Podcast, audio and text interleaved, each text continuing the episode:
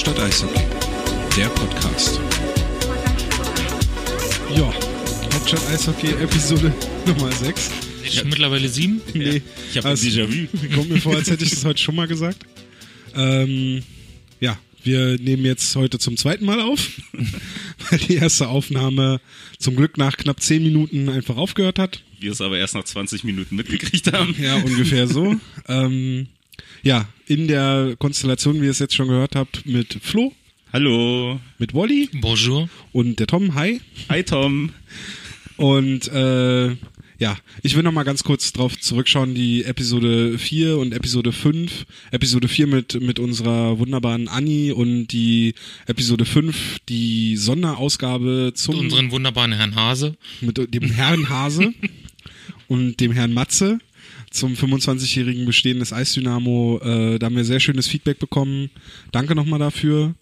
Und äh, ja, die Anni wird auf jeden Fall hier nochmal wiederkommen dürfen, müssen, würde ich fast sagen, um noch mehr über, nicht nur über die Frauen zu erzählen, sondern generell über Eishockey.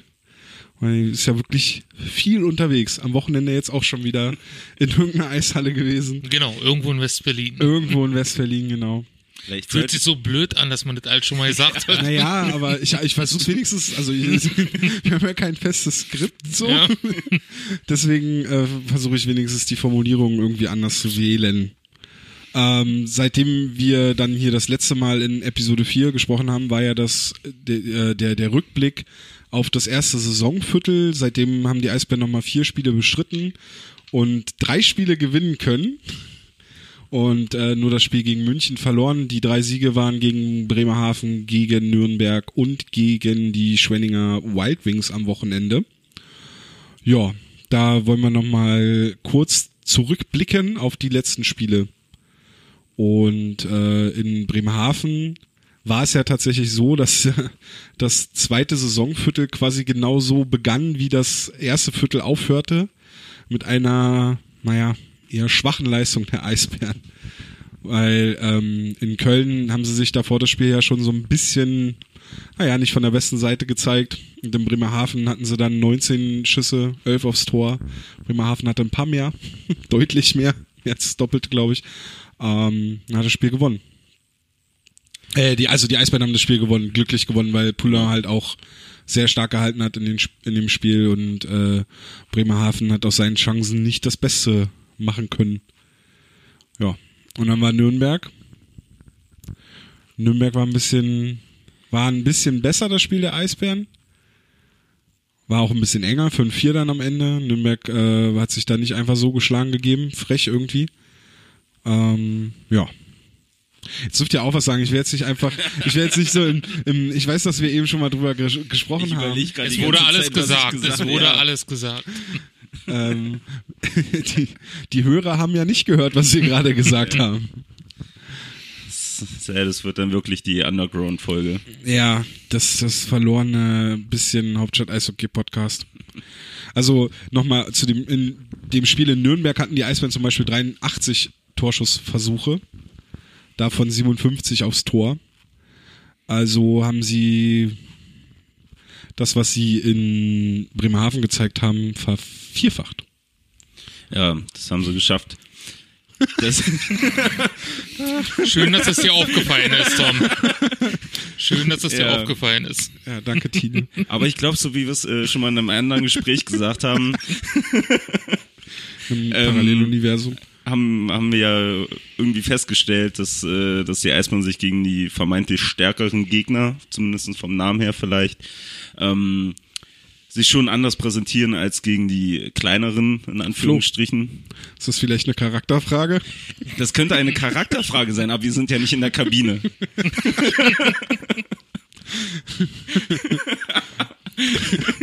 Boah, ist das schlecht. Ja, ich glaube, das ist auch nur für uns lustig. ja, aber reicht ja, wir sind ja nur zu dritt heute. Eben, hört ja auch keiner zu. ähm, ja, aber diese, diese Charakterfrage ist ja nun wirklich schwierig zu beantworten, weil wir eben nicht in der Kabine sind. Was aber, was man natürlich schon sagen kann, ist, dass das ja jetzt nicht erst seit dieser Saison so ist, dass die Eisbären sich dann gegen vermeintlich bessere Gegner schon von vornherein besser anstellen. als gegen die kleineren Mannschaften, wie beispielsweise Bremerhaven, wo ich eigentlich auch der Meinung bin, dass man die nicht mehr unterschätzen sollte. Oder halt jetzt gegen Schwenningen, die auswärts noch keinen Sieg geholt haben und trotzdem stellt man sich da halt so ein bisschen, naja, komisch an. Und Ja. Das ist sehr gut, das ist mir auch schon aufgefallen. ähm, nee, also das, das Gefühl hat man ja wirklich schon, unabhängig jetzt vom, vom Kader von, von diesem Jahr, ähm, dass, dass, dass die sich halt oder dass sich das Eisbären-Team halt immer irgendwie anpasst, nach unten hin, leider in, in den Fällen. Ähm, gegen äh, Schwenning jetzt äh, hatte ich das Gefühl, haben wir es wieder gesehen gehabt. Ähm, gut angefangen, sehr gut angefangen. Äh, da natürlich auch die Tore gemacht. Äh, aber nach unten, äh, na, nach hinten hin dann in diesem ellenlangen gefühlten Spiel äh, halt wieder nicht so wirklich ihre, ihr, ihr, ihr Spiel durchgespielt. So, ich habe dir doch eben schon gesagt, dass ich eher fand. Hast du nicht? Beweis mir das. Ja, also am Anfang fand ich, also die sind schon schleppend reingekommen, fand ich. Also nicht schleppend, aber es war halt so ein Trägerbeginn. So dieses Abtasten und dann haben sie halt die zwei schönen Tore geschossen durch Kettemer und Fischbuch, die dann witzigerweise auch auf der Strafbank saßen, als Schwenningen zurück ins Spiel gekommen ist. Also es waren dann halt, also Kettemer, ich glaube stockstark, Fischbuch für Spielverzögerung, war auch vor allem die Kettemer-Strafe wieder vermeidbar. Also auch wieder dieses typische Ding der Saison. Genau, also äh, das Schwenningen-Spiel ja generell war ja irgendwie so die Eisbären-Saison so in, also drei Stunden gepackt, aber Ja. eigentlich halt über 60 Minuten. War halt gut reingekommen, Tore geschossen und diesmal auch bei 5 gegen 5, aber auch ein Überzahltreffer war dabei. Aber halt auch dieses, wir bringen uns durch blöde Strafen wieder in die Bredouille, geben das Spiel her. Schwenningen macht sogar das 3 zu 2 noch im ersten oder das 2 zu 3 im ersten Drittel. Und du musst dann wieder hinterherlaufen, bist wieder so, ich finde das Wort Blamage irgendwie ein bisschen zu hoch, aber du, weißt du, es ist halt, Schwenningen ist halt in der Saison eigentlich eine Mannschaft, die du als Spitzenteam schlagen musst, weil Schwenningen nun wirklich, naja, das ist halt ein sehr fragiler Haufen, der da rumläuft. Ja, aber ich glaube, die leben auch äh, sehr von, von ihrem Torwart. Also nach hinten zum Spiel fand ich, ist Stahlheimer extrem reingekommen. Strahlmeier. Strahlmeier, Entschuldigung. Stahlheimer. Stahlheimer. ähm, nee, ist sehr gut ins Spiel reingekommen, hat äh, auch äh, sehr gute Paraden gehabt. Ja, das stimmt. Also, die er ja immer mal auspackt. Er war ja letztes Jahr auch nicht umsonst bester Torhüter der DL. Nee, definitiv. Und das ist für mich auch ein Torwart, wo, wo ich sage, okay, wenn der einen nächsten Schritt machen will, dann müsste der zu einem größeren Team gehen. Was ich dann wieder sehr interessant finden würde, wie er sich denn dann halt da machen würde. Kommt ja aus Gelsenkirchen, habe ich bei Shorthanded News mal gehört. Das denn aus Gelsenkirchen? Das kann durchaus sein. Also ich habe ihm mal eine Weile bei Instagram äh, gefolgt. Äh, ja, ist schon sehr, also teilweise sehr Klischee, glaube ich, Gelsenkirchen. Okay. also sollte man auf jeden Fall, wenn, wenn man das verstehen will, was du gerade gesagt hast, ihm Ja. auf Instagram Wenn folgen. man, wenn man auf äh, schönen deutschen Gangster-Hip-Hop steht, dann sollte man noch seinen Freunden folgen. Okay. Wo er ja nicht wirklich. Nee, ich will, eigentlich will ich schon eher sportlich bleiben. Ähm, das Spiel gegen, gegen ähm, München war ja dann, war, war ja so, wo die Eisbären eigentlich, fand ich, besser waren oder zumindest nah genug dran waren, um das Spiel halt zu gewinnen. Und dann fällt es, also kriegen sie ein Gegentor, was halt passieren kann, ist halt München und dann haut Kandari das 2-0 für München quasi selber rein, nachdem Vokes ein, ein typisch für Vokes eigentlich so einen Rückhandpass vors Tor spielen will, äh, der abgefälscht war und Das Kandari hat dir jetzt Fetzi erzählt, oder? Fetzi ist ja ein Riesenfan von Vokes und ist ja, sagt ja auch immer, dass Echt, der, ja, ja, und sagt auch immer, dass, dass, dass der Vokes, also dass man bei Vokes vor allem darauf achten soll, wie gut der mit seiner Rückhand also Pässe spielen kann oder allgemein auch auf der Rückhand äh, Spiel, Seite spielen kann. Und das war halt wieder so eine Situation, den Shepard fällt ihn halt ab, die Scheibe fliegt hoch und Kandari will die halt hinters Tor schlagen. Und ähm, sagen wir mal so, Er hat das Ding Hinter hat ge- das nicht geschafft. Nee, er hat das Ding schön gepritscht. War schon ein Angriffsschlag eigentlich. Ja, ja, genau. Ja, wunderschön auch in der Wiederholung der Blick von Kevin Poulin. Reh vom Auto so. Das war, da war wirklich alles drin.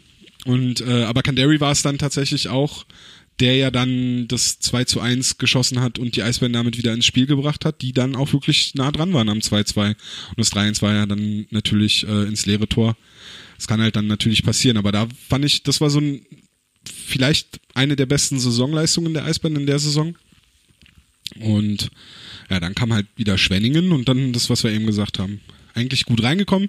Also ich meine, eine frühe 2-0-Führung gegen Schwenningen sollte eigentlich ausreichen, um das Spiel dann, naja, nach Hause zu schaukeln. Ja, aber halt äh, den, den Druck aufrecht erhalten und Schwenning nicht so rankommen zu lassen. Also das, also das eher halt. Also vor allem die, die zwei Tore sind ja auch relativ schnell gefallen, ne? Ja, nicht mal 30 Sekunden mal. Genau. Also da war halt der Stromausfall oder was auch immer da passiert ist dazwischen. Vom, vom die Cube. genau die, die wo, wo dann die Anzeige kaputt war was es hat ja dann ich weiß nicht fünf Minuten gedauert oder was bis das wieder losging bis sie mit den dem, mit dem Cube? ja Ah, schon ein bisschen länger. Also fünf Ja? Minuten nicht. Also ich hatte schon das, also ich würde mal sagen, so, so zehn Minuten hat schon gedauert. okay Also die haben ja, glaube ich, erst alles runtergefahren, dann wieder hochgefahren. Dann waren ja die Logos nicht da, dann stand ja nur Home und äh, Away. Kann man vielleicht für den nächsten Nostalgie-Tag vielleicht wieder umsetzen. Heim und auswärts dann oder was Ja, ja. So.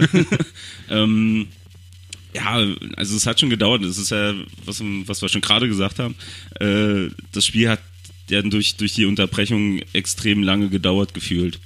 Ja. So, also erst halt diese, diese Cube-Geschichte, dass die ausgefallen ist, dann äh, der, der Schuss von Hörtler ans, ans Plexi. der Schuss von hat.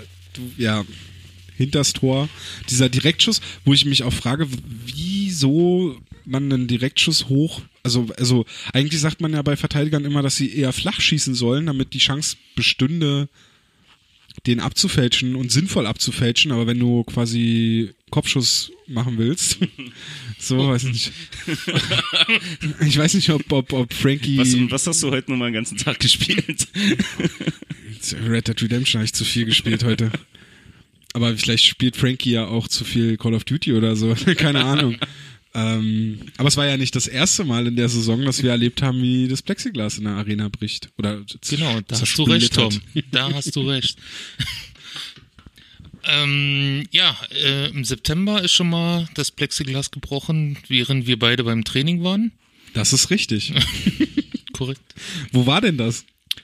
Ähm, in der, am Kampfgericht, in der Mittelscheibe. Also anscheinend gibt es in der Arena bei Scheiben in der Mitte immer Probleme. Da sollte man in Zukunft aufpassen.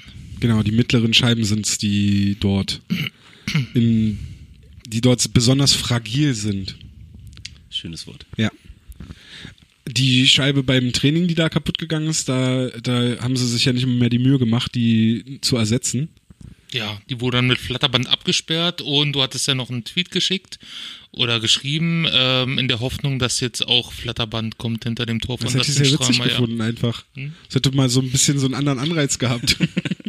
Vor allem auch für die, für die Fans, die dahinter stehen. Aber wo kann ich dieses Bild finden? Dieses Bild kannst du natürlich bei Hauptstadt Eishockey finden. auf Instagram, auf Facebook und bei Twitter ist schon, bis- ist schon schwer, schwerer zu finden, liegt schon ein paar Wochen zurück. Dort vielleicht unter den Hashtag Arena-Sonntag suchen. Müsste sieben Wochen her sein. Arena Sonntag und dann zitieren mit dem Hashtag Glashoney. Honey, Honey, Glas Honey. Glashoney. Eigentlich macht der Witz jetzt auch nur Sinn, wenn wir vorher drüber schon geredet hätten. das, deswegen, das, Warum soll das denn? aber warum dieser Hashtag? Das Hashtag Glas Honey natürlich, weil ähm, Hannes Elster, Tickets, Ticket Hannes, ja heute äh, irgendwie eine Bushaltestelle zerstört hat. Der ist extra zehn Minuten früher zur Arbeit los und hat dann randaliert. Hat dann randaliert mit so einem Einfach nur, um ein schickes Foto zu machen, um dann bei Twitter ein paar Ja. Faves und Retweets abzugreifen. Also Anzeige ist raus. Definitiv ist auch die Frage, ob er überhaupt da auf Arbeit angekommen ist. Meinst du, sie haben ihn festgenommen? Na, ich hoffe doch. Ja, hoffe ich auch. Und dann bei der Polizei, sie haben einen Tweet frei. genau, sie dürfen jetzt ihren Anru Anwalt anrufen oder darf ich auch was twittern? Dann machen sie. Okay. Ja, Free Honey. Ja. Free Honey. Unter dem Hashtag Free, Free Honey soll, soll das Bild retweetet werden. Das wäre das wär mein, mein Wunsch. Na dann. Los geht's suchen. Genau, ab geht's. Ja. Was haben wir noch gesagt? Ähm, Was wir noch gesagt haben, war, dass äh, Mickey Dupont bis zum Spiel gegen Schwenningen die längste bisherige Punkteserie eines Eisbärenspielers hatte. Mit neun Punkten in acht Spielen. Dann hat er ein Tor gemacht, acht Vorlagen. Äh, und dass er auch dann neben Mark Handary spielen durfte, nachdem sich Jamie McQueen ja verletzt hat. Mark Handary wieder zurück in den Kader kam und tatsächlich äh, mit mehr Eiszeit, mit einer präsenteren Rolle und vielleicht auch ein bisschen bisschen mehr Vertrauen oder weil er unseren letzten, also die Episode 4 gehört hat vom Hauptstadt Eishockey Podcast. Aber Kandari hat zumindest in den vier Spielen, die er dann jetzt gespielt hat, ganz schön, ist er ganz schön aufgefallen. Ja, aber es war ja dann nicht nur äh, Kandari, sondern es waren ja noch andere Spieler, die wir kritisch hinterfragt hatten. Wen denn zum Beispiel? So, ähm, zum Beispiel, André Rankel, korrekt, der jetzt auch seit äh, drei Spielen in Folge gepunktet hat. korrekt. Dann hatten wir ja äh, Fischi noch als Thema, so, ähm, wo ja die Presse leider nichts draus gemacht hat aus Fischi und die drei Fragezeichen. Nee, stimmt. Hatte ich ja, also war, war ein Test. Wer, wer hört uns? So, Von der Berliner Presse? Ja, anscheinend keiner. Keiner. Danke Ein dafür. Glück auch. Ähm, genau, der hat ja nun viel Eiszeit bekommen. Also bei weitem mehr als nun bis zu diesem Zeitpunkt, wo wir es erwähnt haben. Ja. Und ja, auch positiv aufgefallen ist. Und hat er jetzt auch gegen Schwenningen ein Tor geschossen? Also Jo. laut Spielbericht sogar zwei, aber der zweite Treffer war dann doch eher das Tor von Kettemer. Da war, der wurde von einem Schwenninger Spieler abgefälscht und ins Tor dann abgelenkt. Also hat Kettemer quasi zwei Tore geschossen im letzten Spiel. Stimmt, das war dann der erste Videobeweis, ne? Mm, Nee, das war der zweite. Der erste Videobeweis war ja für Schwenningen. Stimmt. Und das war tatsächlich so richtig entschieden. Also da gab's ja da der Gelati heißt der, glaube ich. Mhm. Der ähm, hat den hat Poulain am rechten Schoner Ja. mit dem Schläger halt einmal so schön ins Tor befördert. Und damit hatte Poulain halt einfach überhaupt keine Chance mehr, den Puck halt noch zu stoppen. Mhm. Also konnte er nicht sein Spiel spielen. Ja, er wurde halt daran gehindert, sich zu bewegen ja, oder sich wieder in Position zu bringen. Was mir aber bei dem Tor auch aufgefallen ist, ähm, dass Fischbuch halt voll aus dem Weg geht. Also eigentlich hätte Fischbuch den Puck halt voll abbekommen. Jeder, der vielleicht mal irgendwie so einen Puck abgekriegt hat, wird auch verstehen, warum er es gemacht hat. Ähm, aber wäre Also ich hat jetzt, er sich nicht in den Dienst der Mannschaft gestellt in dem Moment. Ne, Wäre ich jetzt, wäre ich jetzt Charakterfrage? John, John, äh, ein, ein, John, ein John Tortorella hätte ihn auf jeden Fall danach nicht mehr aufs Eis geschickt. Dann hätte Fischi kein Tor mehr schießen können. ähm, ja, aber das war richtig entschieden. Und das war dann die, der zweite Videobeweis, den ich aber nicht so ganz nachvollziehen konnte. Weil da jetzt nichts schon in der ersten, also schon in der normalen Totalen, ich habe es ja nur im Fernsehen gesehen, das Spiel, war halt schon irgendwie nicht zu erkennen, warum da überhaupt jetzt jemand zum Videobeweis gehen müsste. Ich könnte mir halt vorstellen, die haben wirklich nur geguckt, ob das vielleicht äh, mit dem Schlittschuh ab, äh, abgelenkt worden. Ja. So, ansonsten klar gab es keine Diskussion, aber für mich war auch irgendwo klar, dass es ein Tor ist, weil äh, Charlie hat nicht geschossen. Ja, stimmt. So, dadurch hätte das Tor nur gegeben werden müssen. Das war ja auch noch, ne? Gegen Nürnberg die Situation, wo Charlie mal wieder ein Tor geschossen hat, was ihm nicht gegönnt wurde. Wollen wir das nochmal kurz auswerten? Oder Sehr gerne. Why not? ich bin halt immer noch äh, zutiefst, be, be, ich bin noch immer betrübt. Wann war denn das, das erste Tor? Das war im Spiel, also das erste Tor, was ihm nicht gegeben wurde. Das war gegen Buchwieser- Wolfsburg, ne? Ja. Was Buchwieser noch abgefälscht hatte. Ja. Und wurde ihnen dann ja noch zugesprochen. Anders als wir es hier behauptet hatten. Also Entschuldigung dafür.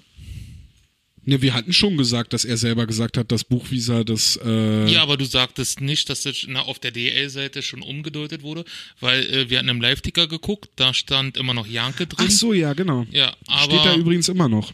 ja, Ich glaube, das wurde auch relativ spät erst geändert. Ja, im Live-Ticker. Ich gucke jetzt hier gerade mal im Live, in den Live-Ticker. Und äh, im Live-Ticker steht der Treffer immer noch bei Charlie Anke. Ja. Mit Dupont und Rankel als jeweilige Vorlagengeber. Aber äh, an der Statistikseite wurde der Treffer ihm dann abgenommen. Ja. Und ich hatte beim letzten, bei der letzten Aufnahme nämlich nochmal im Live-Ticker schnell geguckt Ja, ja. und deswegen hatte ich gesagt, dass Janke den immer noch behalten durfte. ja. Also vielleicht sollte die DL da mal etwas überarbeiten.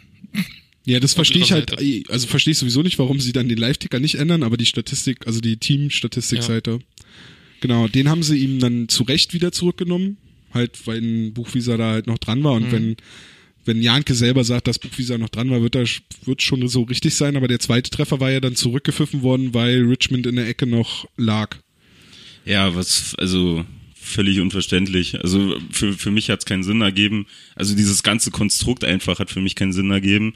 Ähm, dass, dass Richmond äh, den Schläger vom gegnerischen Spieler abbekommt. Ähm, klar, blutend und verletzt. Und hat ja auch die Bilder danach gesehen. Also das war ja ein paar Zentimeter weiter höher und er hätte nur noch in Auge, äh, in Auge Ja. gehabt. Also das war ja eine ganz enge Dann Geschichte. hätten wir Chris Covidaris wieder da gehabt. ja. Und, ähm, und äh, ja, aber er, er steht selber auf, bewegt sich selber auf die Bank, hat das Spielgeschehen nicht blockiert oder sonst was. Ähm, und der Pfiff, der wohl von den Schiedsrichtern gekommen ist, hat ja anscheinend keiner großartig gehört, weil es sind ja alle Spieler da mitgelaufen auf den Konter. Vor allem, ich habe mir die Szene ja auch mehrmals angeguckt und ähm, gerade wenn du es über die über Telekom Sport dann guckst, dann hast du ja auch diese diese äh, Richtmikrofone Ja. und da sollte man ja dann so einen Pfiff eigentlich auch hören. Ja, das einmal und dann frage ich mich, wenn, wenn ein Schiedsrichter klar gepfiffen hat, warum stehen die dann, dann noch irgendwie fünf Minuten in ihrem Kuschelkreis so und Ja, beraten eigentlich sich? müsste die Entscheidung ja dann also wenn einer sagt, ich habe gepfiffen, weil das und das, dann ist es doch eine kurze Diskussion. Also André Ranke meinte in der Mixzone, dass er den Pfiff gehört hat. Ja, das ist Okay. wahrscheinlich, was der hört. Aber André Rankel war auch, wo ich meine, dass er so vom, vom äh, null Lippenleser-Skill, aber wenn man dann so, ich habe versucht, das abzulesen, äh, da sah es so aus, als wenn er dann zum Schiedsrichter so zumindest gesagt hätte, so, hey komm, das ist sein erstes Tor, ne? Also war schon so scheiße. Also so wie sich Janke gefreut hat, der ist ja direkt an mir und meiner Kamera vorbeigefahren. Die Fotos könnt ihr übrigens auch auf instagram.com slash Hauptstadt Eishockey sehen. Ist eine schöne 10-Fotoserie. Ähm, er hätt's, der Junge hätte es verdient gehabt. Ja. Er hat's auch verdient eigentlich. Ja. Also so wie der auch ackert und spielt, ist es eigentlich schon überfällig, dass er mal endlich sein Tor schießt. Und das Ding war ja eigentlich vom Spielaufbau und von, von der Situation noch geiler als das erste Tor. Ja, na was, klar. was er nicht gemacht Ja. hat oder was sie ihm nicht anerkannt haben. Ja. Also, ist super schöner Konter. Zumal da ja die Vorlage von Hessler gekommen wäre jetzt bei seinem ersten Tor. Hessler hat ja sein erstes DL-Tor geschossen gegen Bremerhaven. Korrekt. Und da auch wieder lustigerweise Buchwieser beteiligt. Buchwieser als Vorlagengeber. Aber die Szene jetzt nochmal mit, mit Richmond, selbst wenn der, also wenn der Schiedsrichter dort das Bedürfnis gehabt hätte abzupfeifen, verstehe ich es halt trotzdem immer noch nicht. Also selbst wenn Richmond dort liegt und, und am Auge blutet, die Spielsituation beobachtet man ja und da waren die Eisbären im Puckbesitz und hatten eine klare Torchance in der Situation. Also ich hab's, Na. hab's nicht wirklich verstanden. Und dass Richmond dazu dann noch selber aufsteht Ja. und selber das Eis verlassen Ja, kann. das eigentlich, ich sage mal, so ist mir halt die Regelung bekannt, wenn, wenn der eigene Mann verletzt am Boden liegt, äh, dass dann abgepfiffen wird, wenn, wenn sein Team im Puckbesitz ist.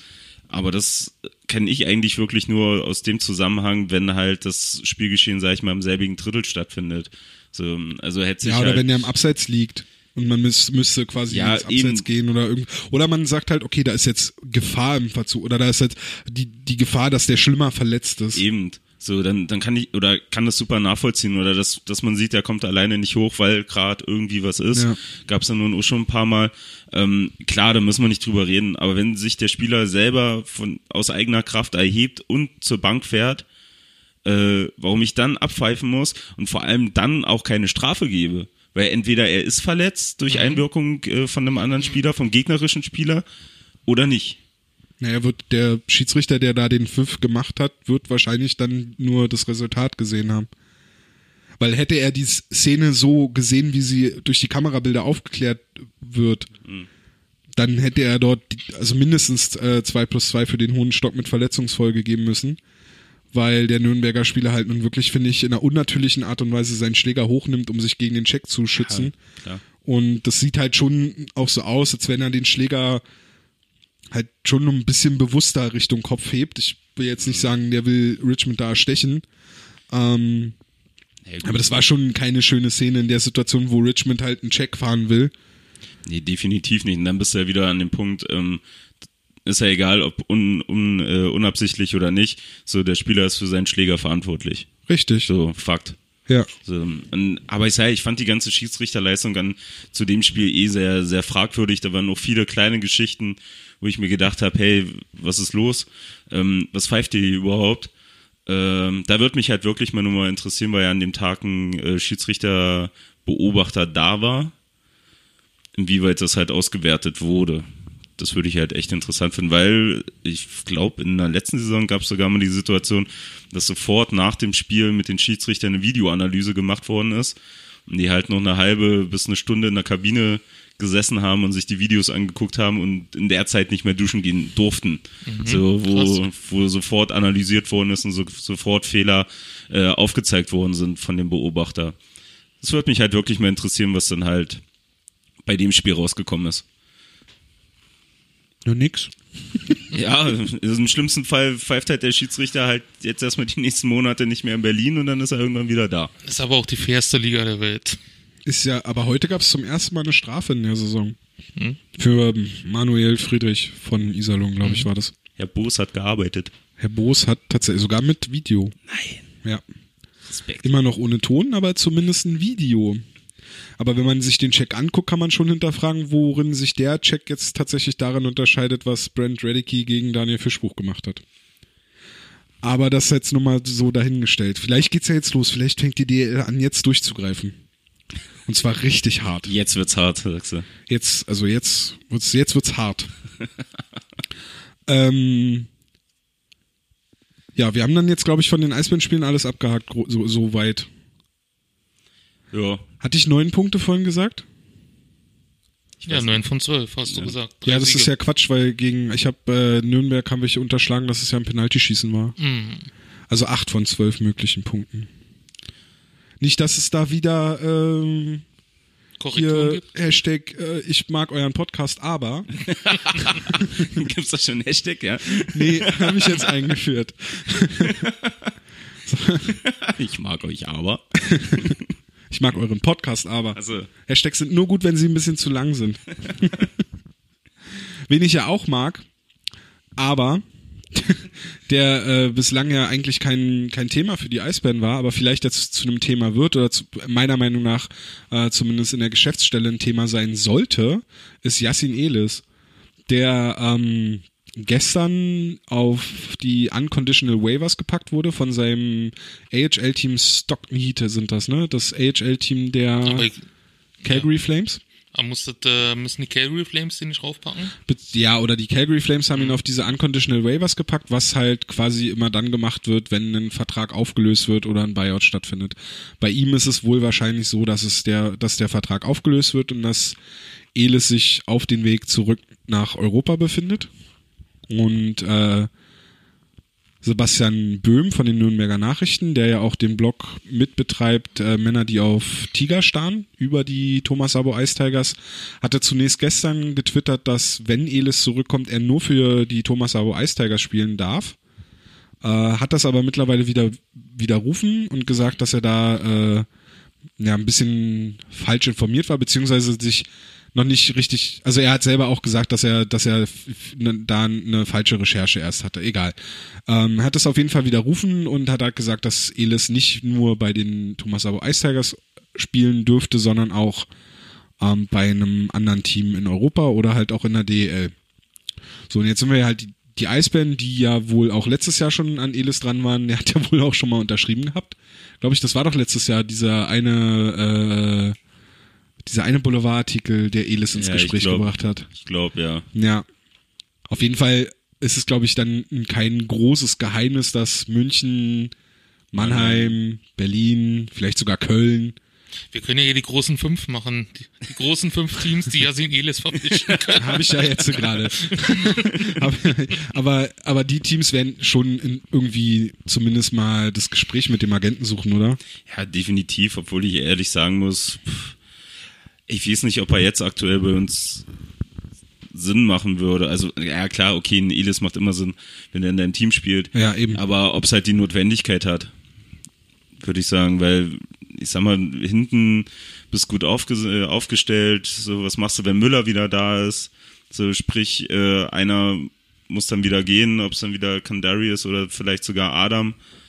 Äh, das kommt ja dann erst, wenn McQueen Backman wieder ja, zurückkommen. so, aber das würde ich halt schade finden. So, wenn dafür vielleicht wirklich im schlimmsten Fall ein Adam wieder weg ist. Ja. gut, aber die, also ich glaube, wir haben da eh eine Frage gestellt bekommen zu unserem Fragenteil. Da können wir, glaube ich, auf die Adam-Geschichte Genau. gehen wir- kommen wir nachher noch. Ähm, aber grundsätzlich würde ich, also den Gedanken, was machst du dann mit deinem Kader? Ich glaube, wenn du einen Spieler wie Yasin Elis, der ja unbestritten eine sehr hohe Qualität hat, haben kannst, solltest du dir, glaube ich, die Frage erst danach stellen. Ja, ne, das ist wahrscheinlich so ein, so ein typisches Statement. Wir hatten heute Vormittag eigentlich mal so drüber gewitzelt gehabt. Ja. So, wenn man jetzt wie sich Richer oder Lee fragen würde, was denn mit Elis wäre, würde wahrscheinlich die Antwort kommen, naja, natürlich, wenn ein Mann wie Elis auf dem Markt ist, dann ist das immer interessant. Ja, Also, ja klar, musst du dir nicht vormachen. Aber ich kann mir halt auch vorstellen, dadurch, dass er Elis, na, natürlich, der kommt ja ursprünglich aus der Jugend von Bad Tölz, ne? ja. Wenn mich nicht alles täuscht, da auch eigentlich sehr viel für, für Nachwuchs macht, in seinen Mitteln halt ihm die, die Aufmerksamkeit schenkt. Dass er nach Bad Tölz wechselt. Ja, nach Bad Tölz. Für, für die Enden bis zur Saison, warum nicht? Ähm, nee, aber, aber ich könnte mir halt wirklich vorstellen, dass für ihn halt die, der erste Ansprechpartner Nürnberg sein wird.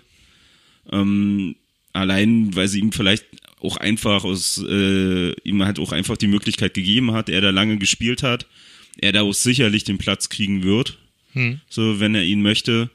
Ähm, und dass das vielleicht nur an einer Kleinigkeit scheitert. Also ich kann mir halt echt schwer vorstellen, dass er irgendwo anders landet und Nürnberg halt zum, zum Beispiel überhaupt kein Thema ist. Bin mir halt nicht sicher, ob, also die Kleinigkeit, was meinst du an Geld? Ja, bei Geld brauchen wir, glaube ich, bei Sabo nicht drüber reden. Ich weiß es halt nicht, weil auch Sebastian Böhm immer wieder darauf hinweist, dass äh, Sabo nicht mit so einem riesen Budget da umherrennt, wie es immer gemunkelt wird. Nee, das nicht, aber ich sag mal, allein von der, von der Werbung her, was, was Besseres kannst du doch nicht haben.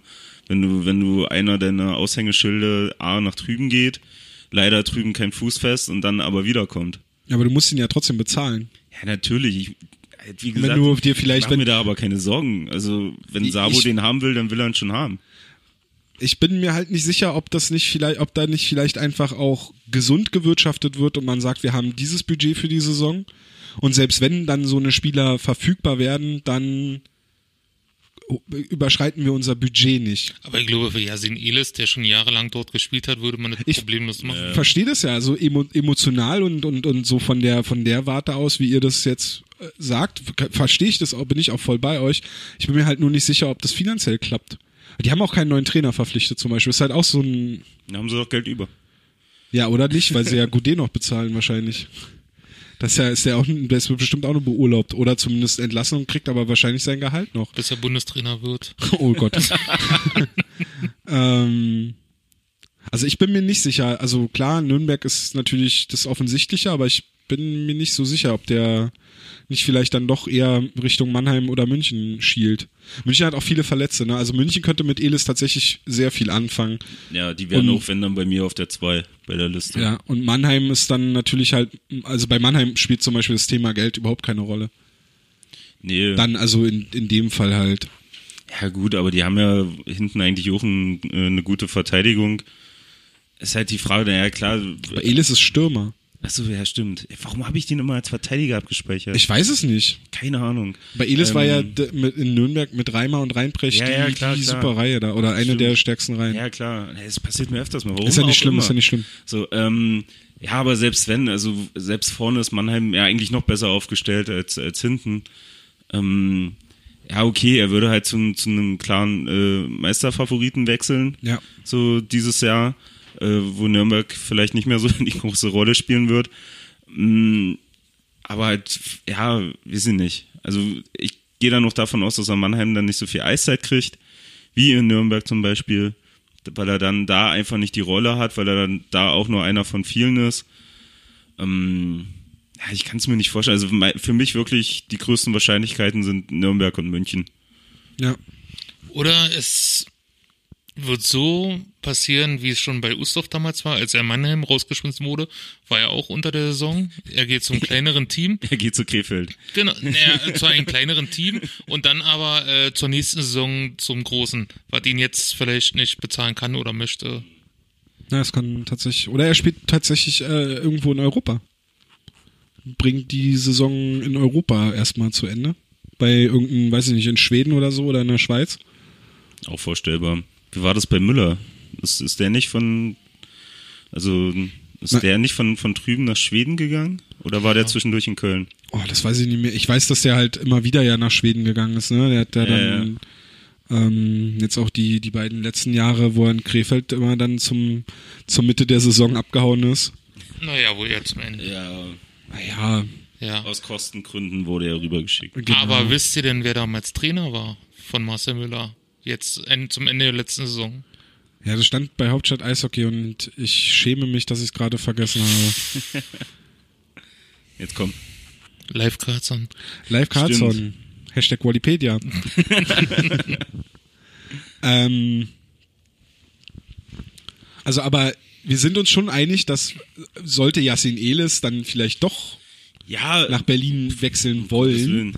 Dann würde sich Marc Dannbeck sehr, sehr freuen. Und dann kommt die Yasin Elis Eishalle ganz bestimmt. Ja, und rein sportlich gesehen würde Yassin Elis, glaube ich, auch ganz gut zu den Eisbären passen. Also selbst wenn man sagt, okay, der Kader ist vielleicht schon ziemlich eng, äh, aber oder oder ist schon eigentlich gut besetzt, aber wir haben ja, glaube ich, auch beim haben wir nicht schon mal so drüber gesprochen, dass irgendwann ja auch der Umbruch bei den deutschen Spielern passieren muss. Ja. Aber die wichtige Frage ist ja, würde der gut mit Leo Pföder zusammenpassen? Ich denke, der könnte sehr gut mit Leo Föder zusammenpassen. Also das würde wäre natürlich äh, wäre natürlich ein Ding. Aber Leo Pöderl und Yassin Elis hm, fehlt halt Ja. noch ein Center dazwischen. Dave Stecke kommt zurück. Ja, Reinprecht. Ja. Ja, die andere äh, große Nachricht, die gestern ja dann Deutschland erreicht hat Und erschütterte. und erschütterte, war als, äh, ich glaube, Chris Johnston war es tatsächlich, der äh, NHL-Insider von Sportsnet, der es als erstes äh, vermeldet hat auf Twitter. Mhm. War es noch jemand früher? Wer denn? Ich weiß den Namen nicht, aber ich habe mal nach den äh, Hashtags geschaut, Sturm und so weiter. Und da war, war irgendjemand, der halt bei den LA Kings dran ist. Aber Namen habe ich mir jetzt nicht gemerkt. Aber Chris- Aber er war einer der ersten. Chris Johnston ist ja ein so großer Insider, der muss ja keine Hashtags mehr verwenden. Der ist ein Hashtag. Er, Chris Johnston ist einer der wenigen Leute, für die ich auf Twitter Benachrichtigungen habe, wenn die was twittern, weil da wenig Unsinn kommt. äh, auf jeden Fall, äh, bei ihm hatte ich es halt auf jeden Fall als erstes gelesen, Ja. dass Marco Sturm die deutsche Nationalmannschaft verlässt und in den Trainerstab der LA Kings wechselt. Und somit ja jetzt dann auch Teil der Eisbären ist. Im weitesten Sinne auf jeden Fall. Also irgendeine äh, Tageszeitung hat er heute schon geschrieben gehabt, halt mit der Verbindung Berlin. Und dass es halt vielleicht nicht äh, völlig undenkbar wäre, wenn halt Marco Sturm, wenn nächstes Jahr LA wieder zum Camp hier ist, ähm, halt auch Sturm auf dem Eis steht. Als Trainer. Also ich glaube, dass es Quatsch ist. Ich stimme Tom zu, Aber weil das eher eine Sache für die Development Coaches ist, ne? Ja, richtig. Ja. Aber ich, aber ich kann verstehen, wie man auf die Idee kommt. Weil nämlich die ganze Geschichte mit Jodin war ja so, dass er ja den Vertrag unterschrieben hat. Eigentlich wollte er ja quasi wieder zurück nach Kanada und seine Trainerkarriere beenden. Hat er ja auch irgendwie so in irgendeinem Gespräch mal gesagt. Und ähm, hat jetzt diesen, hat er auch irgendwie gesagt, er macht jetzt dieses Jahr für Berlin und geht dann zurück. Also ist ja Er noch. sagte, wir schauen jedes Jahr im Sommer neu mit Genau, seiner Frau. aber, aber zumindest ist Jodin wahrscheinlich oder Ich setze jetzt hier keine Gerüchte in der Welt, ja, nach nee, dem okay. Jahr ist Schluss. Ja, ja, ja, nee, nee, nee. Ich, ich finde, also eigentlich finde ich, so einen Trainer wie Jodin sollte man vielleicht sogar auch zwei oder drei Jahre geben, um da wirklich was zu entwickeln. Aber wenn, wir sagen wir mal, er hat nach dem Jahr keine Lust mehr und er will dann wirklich das Rentnerleben genießen und mit seiner Frau halt so in Kanada zusammenleben, dann kann man schon auf die Idee kommen zu sagen, auch wenn Marco Sturm jetzt so beim großen Partner oder beim Boss-Chefunternehmen in LA arbeitet, hey, warum wird der dann nicht Nationaltrainer von den, äh, Nationaltrainer, Nationaltrainer von Berlin. Okay, die Sendungsfolge haben wir, den Namen. Nationaltrainer von Berlin. Nee, warum wird der dann nicht, äh, Trainer bei den Eisbären? Das ist eher so, wie man auf den Gedanken kommt, kann ich schon verstehen. Ich finde es halt aber trotzdem Quatsch. Ja, Ja. find, also in dem Moment ist es wirklich Quatsch, wenn wenn du äh, über die nächste Saison redest. Also das kann ich mir nicht vorstellen, dass, äh, dass äh, Sturm jetzt klar in der Saison einsteigt durch, durch die Trainerentlassung in LA. Ähm, aber mit ihm halt wirklich nur jetzt äh, für die restliche Saison geplant wird. Das kann ich mir nicht vorstellen. Also der wird dann da irgendwo auch in diesem äh, Coach-Stuff weiterhin unterkommen. Denke ich auch. Also muss man vielleicht die große Geschichte, äh, der Trainer der LA Kings, Stevens, wurde halt gestern entlassen. Als Nachfolger wurde Willy Desjardins vorgestellt. Der war jetzt gerade arbeitslos, war vorher Trainer von den Vancouver Canucks gewesen. Und Marco Sturm wird halt dort jetzt der einer der Assistant Coaches, der neuen Assistant Coaches von Nach den dem LA Deutschland Kings. Cup. Und genau, und das Ganze erst nach dem Deutschland Cup. Der Grund, warum das aber trotzdem für die Eisbären interessant ist, ist natürlich die offensichtlichere Verbindung, finde ich zumindest, dass Jonas Müller ja schon einer der Lieblingsschüler von Marco Sturm war, also zumindest der Lieblingsspieler von Marco Sturm war, die er immer wieder gerne nominiert hat, den er viel Eiszeit gegeben hat und vor allem wichtige Eiszeit. Und Jonas Müller ja auch einer ist, der irgendwie immer wieder mit NHL-Gerüchten in Verbindung gebracht wird. Und dann wäre es natürlich nicht abwegig, wenn er dann wenn jetzt Sturm auch noch bei den LA Kings arbeitet und die LA Kings ja auch den kurzen Draht nach Berlin haben, dass Müller ja auch schon bei einem Camp war. Müller da auch schon beim Camp war und da ja auch positiv aufgefallen ist, wenn Müller dann vielleicht doch die Chance bekommen würde, dort irgendwie sich zumindest zu zeigen. Ja, natürlich. Also ich sag mal, für, für uns in Berlin wäre wär dann mit Sturm äh, eine super Ver Verknüpfung. Ja. Natürlich äh, so einen dann da zu haben. Also klar, für, für die Interner, für die, für die äh, generell dann für den Austausch können wir es, glaube ich, besser nicht erwischen. So, und für ihn selber ist es natürlich der Sprung, den er immer machen wollte. Hatten wir ja auch vorhin kurz drüber geredet gehabt. Ähm, außerhalb der Aufnahme der ersten. ähm, dass, dass er daraus nie einen Hehl gemacht hat. Was Ja, ich auch ja. nachvollziehen kann. Also wenn du überlegst, der ist seit, weiß nicht, wie, wie lange in der, äh, wie lange in der NHL gespielt hat? 20? Naja, nee, so lange nicht. Nee, 15 Jahre werden es 15 gewesen Jahre sein. in der NHL gespielt hat, da drüben auch zu Hause ist, ähm, da überlegst du nicht lange nach. Also das wäre selten blöd, wenn er, wenn er das Ding ausschlägt. Ja. Also ich glaube, das würde auch jeder machen. So, das hätte selbst ein Krupp damals gemacht, der ja auch schon öfters den Wunsch oder ja doch schon den Wunsch geäußert hatte, wenn natürlich ein Angebot kommt, dann wäre es für ihn natürlich auch mehr als überlegenswert. Und ich sag mal, Sturm jetzt mit Olympia, also eine, eine bessere Bewerbung kannst du nicht abschicken als Trainer. Haben wir ja bei Elis auch gesagt. und Oh. bei, bei Nöbels. Nö, und bei bei. Nübels habe ich nicht gesagt. Und bei Masek. Ja, Also das ist natürlich ja, also natürlich, aber also er hat ja wirklich auch immer wieder gesagt, wenn er darauf angesprochen wurde, dass ob er sich den Gang in die NHL vorstellen könnte, ob er das machen wollen würde, also wäre es auch schon blöd, wenn irgendwie vor allem Sturm hat ja da auch ein bisschen ein Gewicht. ja vor allem Er war, er war ja im Sommer schon bei einem Team und hat dort hospitiert. Genau. Bei Pittsburgh, oder? Glaube Genau. ich sogar, hatte ich gelesen Ja. gehabt. Und bei LA selber hat er ja auch schon gespielt, also kennt er Genau. auch die Franchise. Ja. Also- Vor acht Jahren. Ja. Da war ich sehr, sehr, sehr froh, dass ich meinen acht Jahre alten Tweet heute gestern, also wir nehmen heute am, was ist heute Montag, ne? Ja, Dass ich fünften. die, genau, dass ich den gestern nochmal retweeten konnte. Acht Jahre alten Tweet. Ja klar, das Gesamtpaket war, war, war mega für ihn. Kann ich mir vorstellen. Also ich kann mir auch vorstellen, dass er da nicht wirklich lang drüber überlegt hat, Hm. sondern der erste Gang wirklich zum DEB war, gesagt worden ist, pass auf, ich habe hier das Angebot, finden wir eine Möglichkeit und dann ab die Post. Ja. Da wird natürlich interessant, wer dann halt jetzt der Nachfolger wird, ne? Kann man Ja. jetzt einen schlechten Jetzt Gag bitte rausholen? kein Pat Cortina. Nee, ey, hör bloß auf. Der ist seit äh, 21 Uhr 11, seit 4.11. durch. Ja. ja, es ist auch Quatsch. Also, aber ich habe einen anderen. Und zwar? Hardy Gänse. nee, wir haben, ich, ähm, ich bin ja in so einer, in so einer WhatsApp-Gruppe von mit anderen Journalisten. Ähm, und da wurde dann gestern schon auch so, wurde, so wurden so Namen in die Runde geschmissen und dann hieß es halt auch, du brauchst jemanden mit so, ein- mit so ein bisschen, mit Rhetorik und mit Strahlkraft und einer, der sich auch ausdrücken kann und der auch der Diskussion nicht aus dem Weg geht. Und da dachte ich, Hardy Gänse würde dann schon gut passen.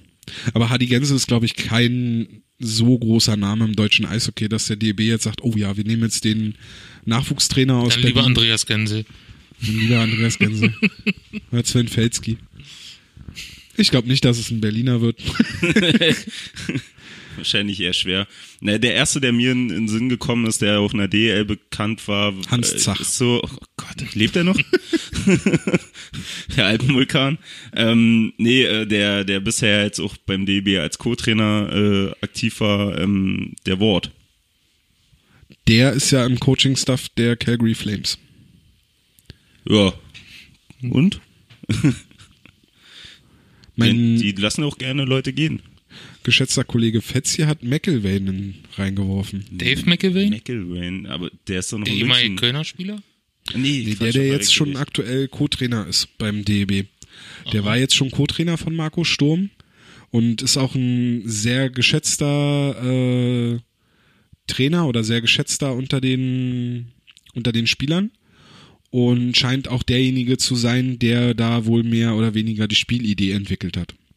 Also ich meine, Marco Sturm war schon eher auch für Motivation und für die Strahlkraft und für die die Außengeschichte Mit einer halt gewissen da. Aura. Der Klinsmann des Eishockeys? Jetzt haben wir es doch noch reinbekommen, ne? Hm, Aura.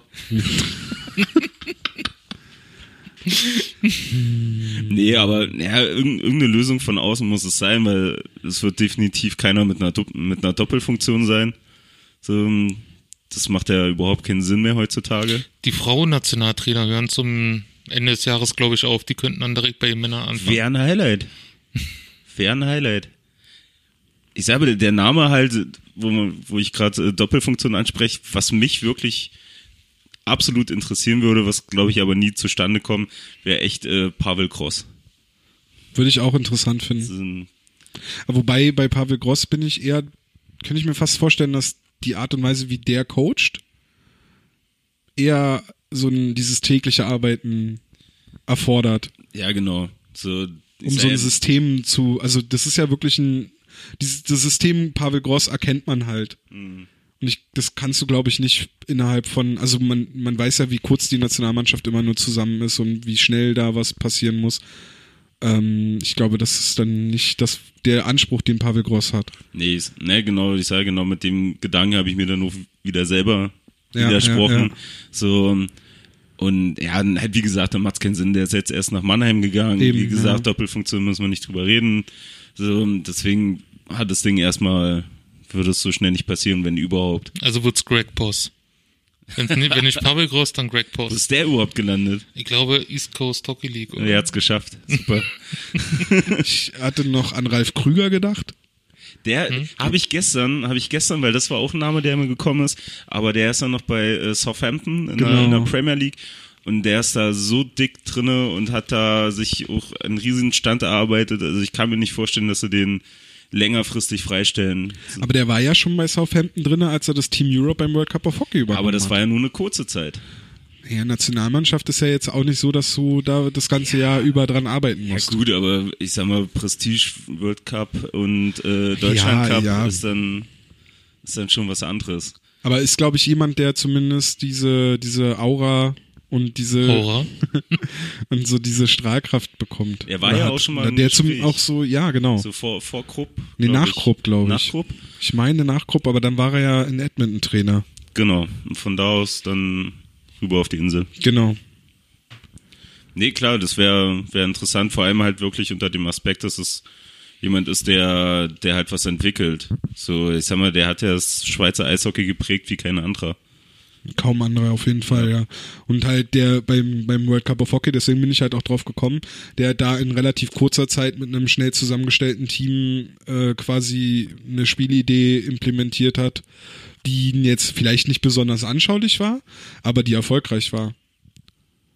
Jetzt waren die Mittel natürlich andere, natürlich was anderes, wenn du einen Kopita und einen Dreiseitel zur Verfügung hast. Klar. Also gut, einen Dreiseitel hat er ja auch zur Verfügung, äh, zumindest bei der WM, aber es ist schon was anderes.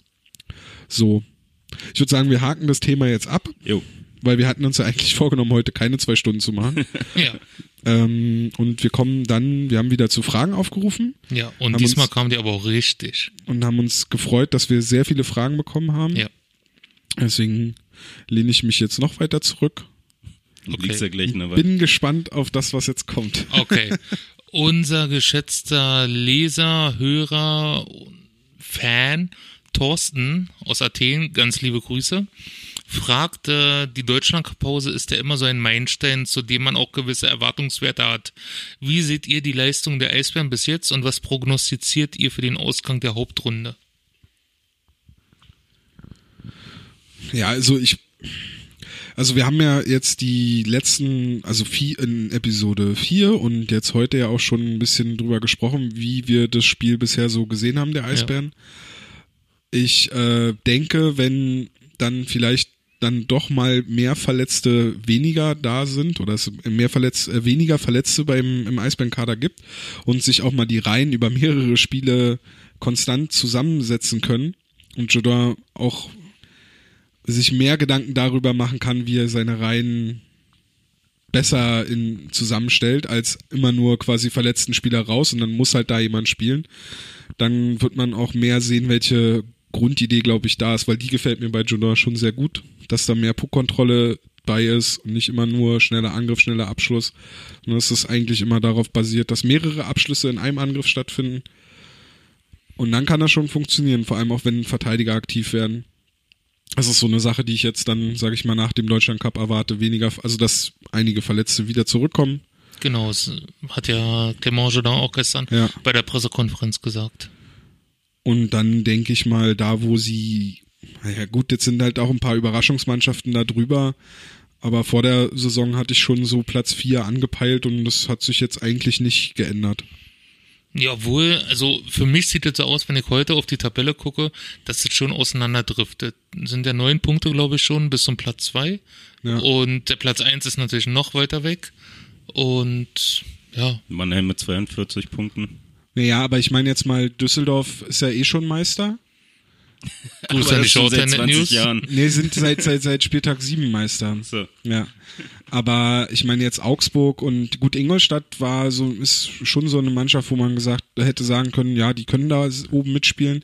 Aber dass jetzt Augsburg da oben stattfindet, dass Düsseldorf halt wirklich so gut in die Saison kommt, hätte man jetzt nicht gewartet. Das meinte ich jetzt mit Überraschungsmannschaft. Dass sie jetzt auf ersten oder zweiten Platz noch angreifen, nicht.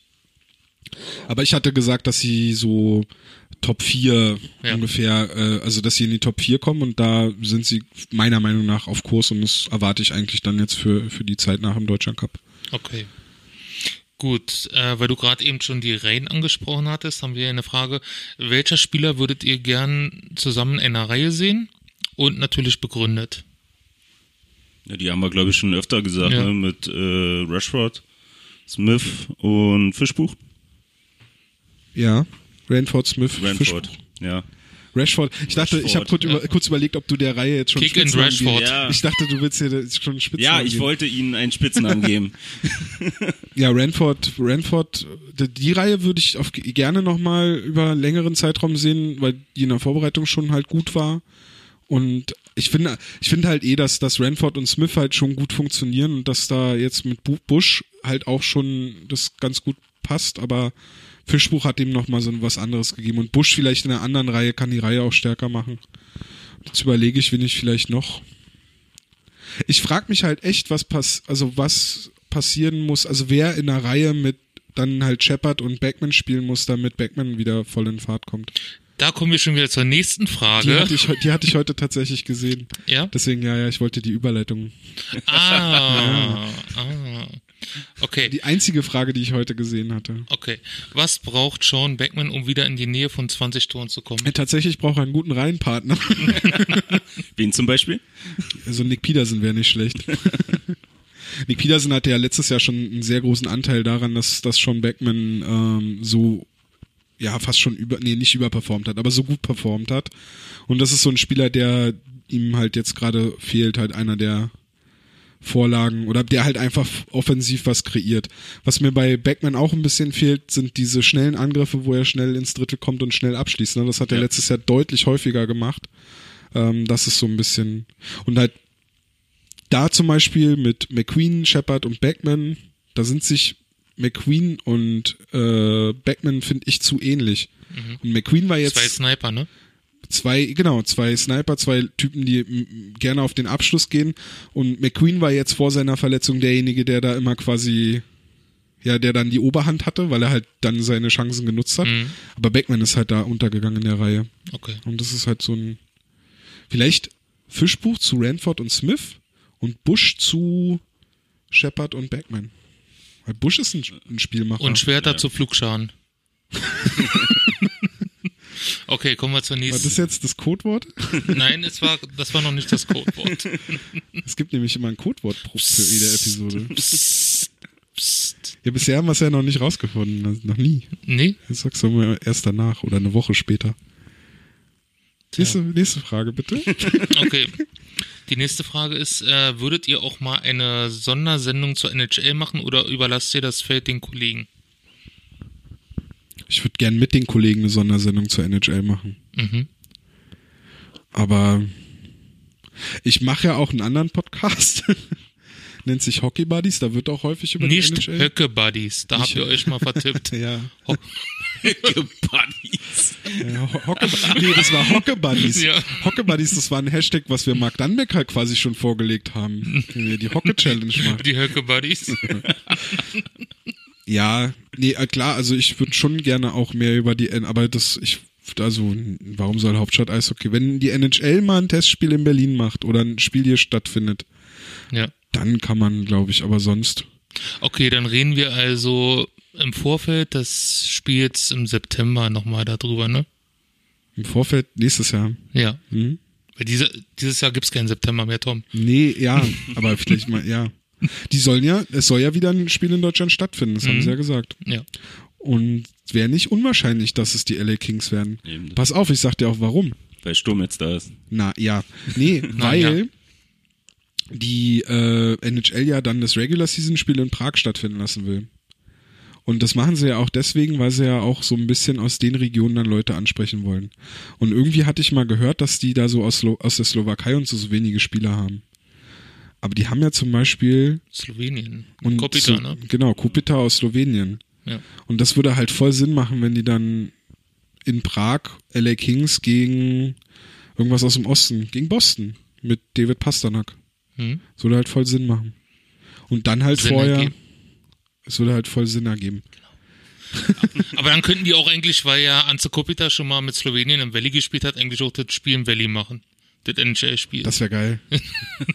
da stand ich übrigens wie ein Fanboy und habe auf ein Autogramm gewartet, ne? Mhm. Weil Kopita wirklich einer meiner Lieblingsspieler in der NHL ist. Ich mag Mhm. die Kings jetzt als Team nicht so, aber Anze Kopita mag ich total und da bin ich echt, habe ich mir so ein, so ein, so ein auf Hochglanzpapier so ein Foto wirklich ausgedruckt und äh, habe da echt gestanden und habe drauf gewartet, dass er kommt. Hab ihn beinahe mit seinem Bruder verwechselt. Aber dann kam er als letzter Spieler zu dem, zu dem Eistraining und dann habe ich mir ein Autogramm geholt. Da war ich für einen Moment der glücklichste Mensch im Valley tatsächlich. Freut mich. Das äh, hängt bei uns auch immer noch im Flur, das Bild. Das ist schön. Mit Autogramm. Eine Frage haben wir noch zu den Verletzten bekommen, wann die zurückkommen und einige haben wir schon erwähnt. Ähm, bei Twitter von der Pressekonferenz hat ein paar Namen geschrieben. Ich glaube, Wissmann stand da drunter, Danny Richmond stand dabei. Also die halt Clemange da erwähnt hat. McQueen hat heute schon aus dem Kraftraum ein Bild gepostet bei Instagram. Ein Video. Oder ein Video sogar. Ja. Also McQueen scheint auch nicht so weit weg zu sein. Ja. So, dann ähm, Torwartfrage von Robert. Äh, sind nächste Saison Franz Repp und Küper noch da? Ja, kommt natürlich auf die Situation an, was mit äh, Poulon passiert. Ja. Also ich bin ehrlich gesagt der, der Überzeugung, wenn Poulon bleibt, wird de definitiv einer von beiden gehen. Also Küpper oder Mhm. Franzep. Weil nochmal so eine Saison wird sich keiner geben. Ähm, ja, muss man natürlich schauen. Also Das wäre dann der Niederberger-Effekt, ne? ja, genau. Ja. Äh, muss man muss man natürlich schauen. Also ich bin ich würde mir eigentlich wünschen, dass Gott, ähm, ich würde ich würde mir eigentlich wünschen, also was heißt wünschen, aber ich würde es halt, glaube ich, für die Zukunft halt sinnvoller geben, wenn es dann halt vielleicht der Küpper ist, der dann geht und äh, Franz Sepp als äh, zwei bleibt Hm.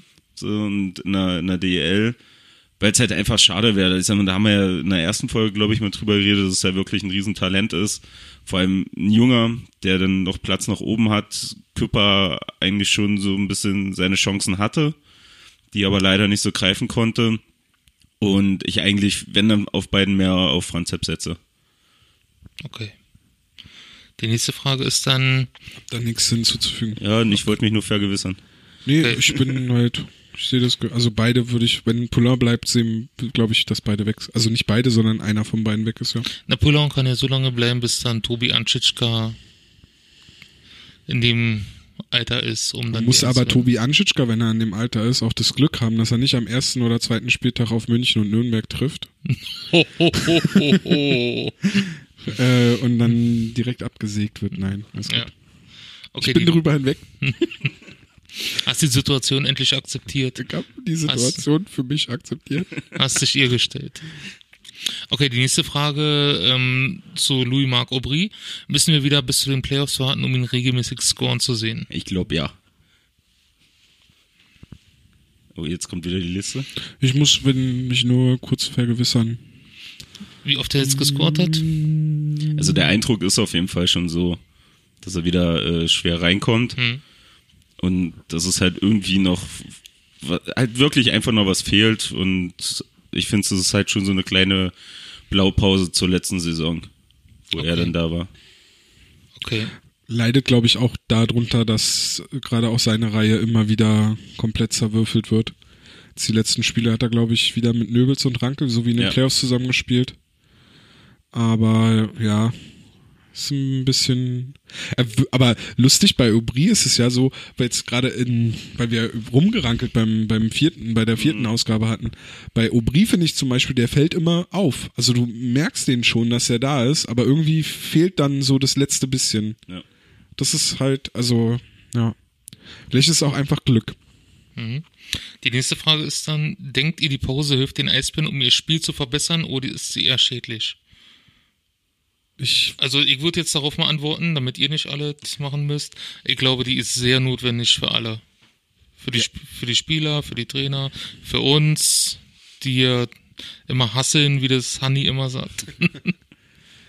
naja, gerade auch wenn man sich die Verletzten-Situation anguckt und wenn man überlegt, dass einige der Verletzungen ja auch eher so kleinere Blessuren sind, sage ich mal. Also wie ich das verstanden habe, war die Verletzung von Beckman jetzt nicht so schlimm, dass der jetzt so monatelang ausfällt. Und das von Richmond war jetzt äh, ähm, quasi ein Cut unterm Auge und war bestimmt jetzt auch eher zur Sicherheit, dass er nicht gespielt hat Ja. die letzten Spiele. Ja, das Auge wird ja zu gewesen sein, dass er nicht alles sieht. Ja, ne? ja. Mit dem wenn das halt abheilen kann in den fast zwei Wochen, die es halt sind und dass wenn Backman wieder ein bisschen zurückkommt, wenn es gerade auch bei Backman, der jetzt halt wirklich auch eine unbefriedigende Saison bisher hat, vielleicht auch einfach dazu dient, um ein bisschen Abstand zu bekommen, den Kopf frei zu kriegen. Äh, ich glaube schon, dass es den Eisbären in der jetzigen sind, wenn die jetzt einen Lauf gehabt hätten und die letzten vier, fünf Spiele wirklich erst in die Saison gekommen wären, also wenn die wirklich am Anfang scheiße und jetzt wären die erst so richtig reingekommen, hätte ich gesagt, es ist ein bisschen schädlich, aber so wie es jetzt ist, würde ich eher sagen. Und für die Trainer natürlich wirklich hast du recht, also dass man, dass sie vielleicht auch einfach nochmal kurz sich zurücknehmen können und überlegen können, welche neuen Ideen sie vielleicht der Mannschaft nach der Pause geben können. Ja. Ja. Okay, die nächste Frage zieht dann so ein bisschen auf die Jugend ab. Müssen Charlie Janke, Maximilian Adam und Vincent Tesla wieder in die DL2, wenn alle fit sind? Denke schon, auch wenn es traurig wäre. Aber für, für die, wie, wie läuft's denn in der DL2? es ist halt, Also ich- so mittelmäßig. Also Ja. nachdem die Young, die, also Youngstars, die jungen Spieler nach oben gezogen wurden, nach dem Call-Up, hat der Weißwasser extrem abgebaut. Die haben ja mehrere Spiele hintereinander verloren und jetzt fangen sie sich gerade wieder so ein bisschen. Stehen aktuell auf dem vierten. Ja, das ist aber auch nur wegen ihrer guten Vorarbeit, dass am Anfang der Saison sieben Spiele oder was das war hintereinander gewonnen haben. Ja, und ich sag mal, ihr Vorteil kann halt sein, sag mal, zu den ersten vier, dass sie von denen die wenigsten Spieler haben mit 31, die meisten hat Ravensburg mit 38 Spielen. Da können sie halt Nee. immer pop. Doch. Spielen? Hä, spielen? Nee. Tue ich mich? Nee, hier, 15. Entschuldigung. Das Dann werden die nämlich ganz ja, schön das weit fortgeschritten. Ja, stimmt. Oh, Ja. Bullshit. Ähm, wie hast du letztes Mal gesagt, das war für Ja. dich die sechste Stunde, ne? ja. Obwohl ich heute frei hatte. Aber es ist für, für, für die, die drei Jungen vielleicht auch gar nicht schlecht. Also ich meine, wenn in der Verteidigung alle wieder fit sind, dann bleibt für Adam vielleicht wirklich nur der siebte Platz als Ja. Verteidiger. Das ist halt weniger Eiszeit. Und für Janke Hessler, die ja jetzt schon zwar in der vierten Reihe zum Einsatz kommen und Janke ja auch zum Beispiel in Unterzahl wichtige Minuten spielt, ähm, ist es natürlich besser, wenn sie in der ersten, zweiten Reihe in der DL2 zum Einsatz kommen und da Ja. sich einfach zeigen können und sich auch entwickeln können als ja mehr oder weniger Führungsspieler oder halt halt einfach in einer wichtigen Rolle. Und das, denke ich, ist dann für die Entwicklung, für das, was sie dann irgendwann mal bei den Eisbären sein Mhm. sollen, halt einfach besser. Na, hoffentlich dann schon ab nächster Saison. Also, dass die dann in den Kader fest eingebaut werden. Ja, irgendwann müssen sie ja, weil ja diese U23-Regel ja greift. Ja. So, die nächste Frage dann. Aufgrund unseres vorletzten Podcasts, den kulinarischen Podcast, was erwartet ihr für ein kulinarisches Sonderangebot zum LA-Tag am 14.12.? Eine Kalifornien Catwurst. Chili con carne. Sauerkraut und Schnitzel. Okay. Dann, welchen Tabellenplatz können die Acebären diese Saison noch erreichen? Also ich würde sagen, zwischen 1 und 14 ist noch alle drin, ne? Ja, auf jeden Fall. ja. Das ist also eine, so eine Short-Handed-News-Frage gewesen. Ja. Okay. Und dann haben wir noch eine, eine allerletzte Frage, die uns zum nächsten Thema überleitet. Von Orti. Hallo an alle. Was wird mit uns Fans und dem Fanbogen? Genau.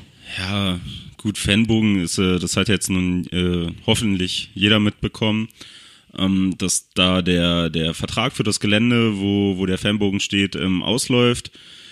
Eigentlich wäre er schon zum, zur letzten Saison ausgelaufen. Da gab es dann nochmal ein Jahr Verlängerung aufgrund der ganzen Bauarbeiten auf dem Gelände selber. Ähm, aber Fakt bis jetzt ist halt einfach, dass der Bogen aktuell seine letzte Saison dort absolviert und es halt äh, bis jetzt auch noch keine Alternativen gibt, wo ähm, sowas ähnliches oder Vergleichbares entstehen könnte.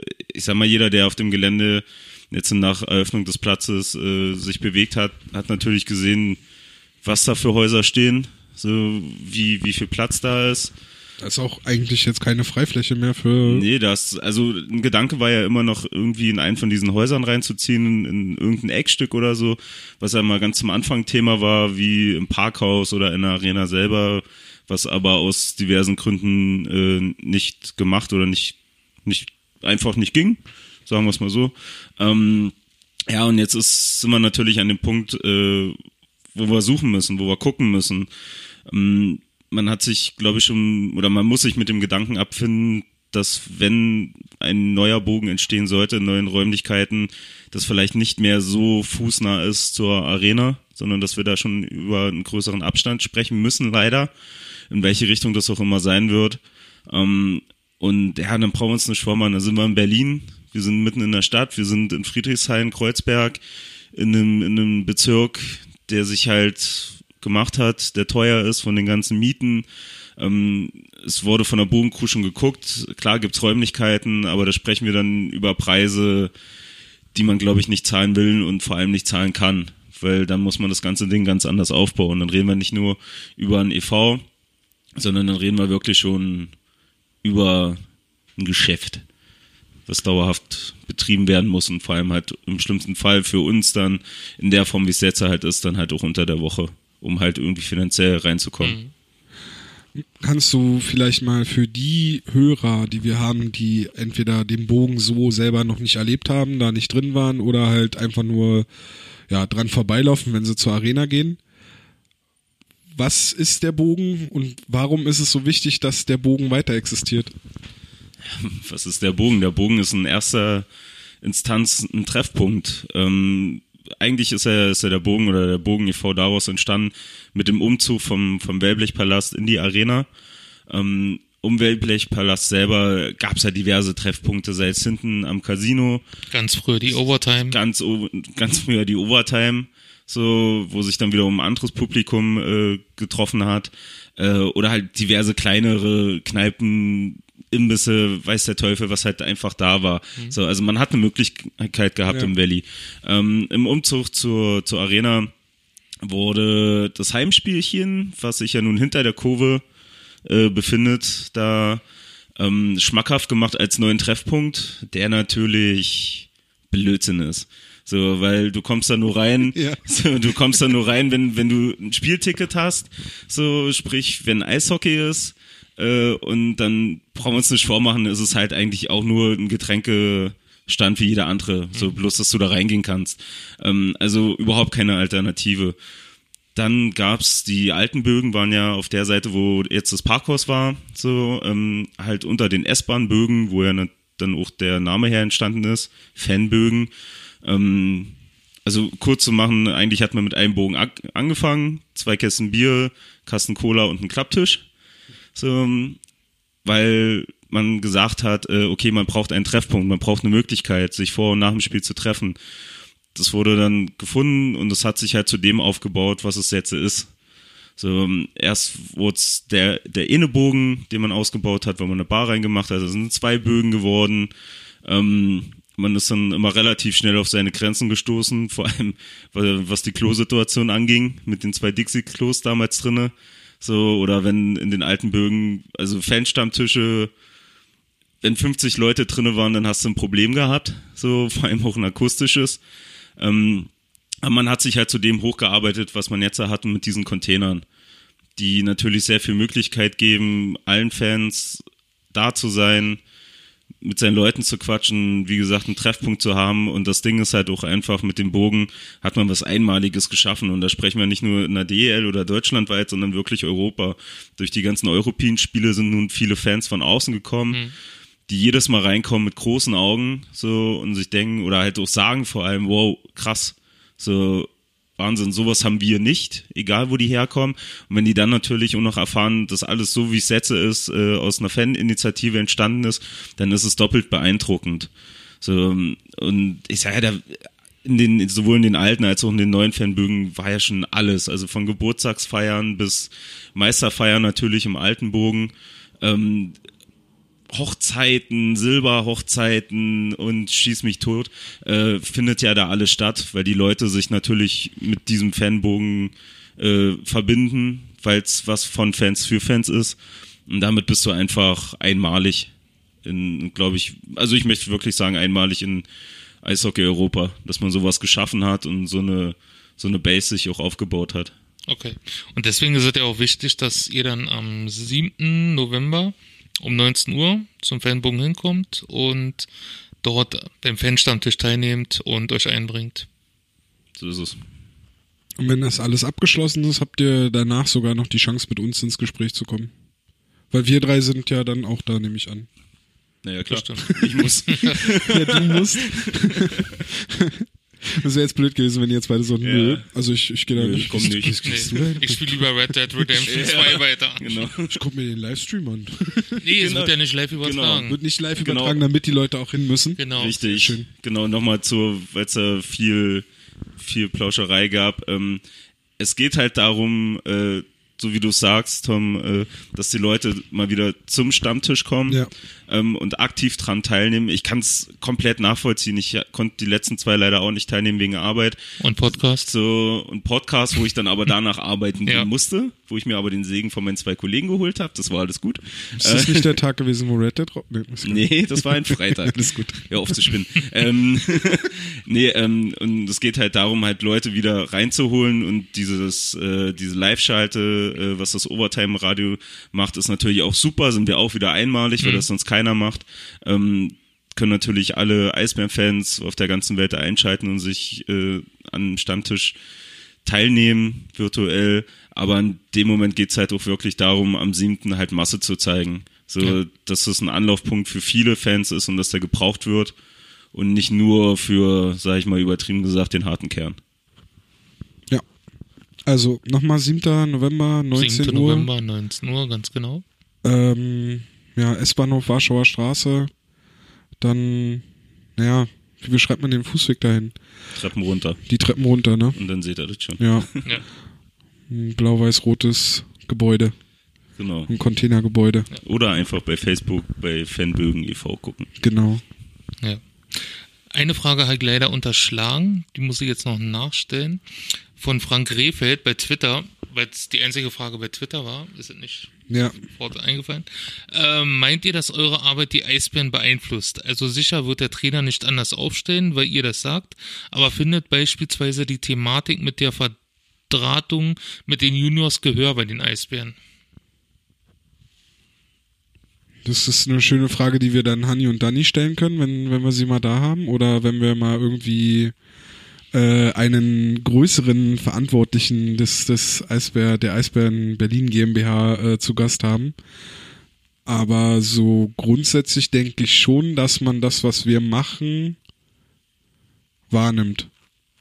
In welcher Form auch immer. Also ob man den Podcast jetzt hört, ob man vielleicht einzelne Artikel von uns liest oder einfach vielleicht Diskussionen, die wir auf, die wir anstoßen, vielleicht irgendwie aufnimmt und wenn es nur auf Twitter mit einem mit einem Kommentar ist oder sowas. Ich glaube schon, dass man das wahrnimmt. Wenn man dann Oder- vielleicht so einzelne Hashtags sich anguckt, die Oder, oder zynisch in anderen Podcasts darauf antwortet. oder zynisch im eigenen Podcast darauf antwortet.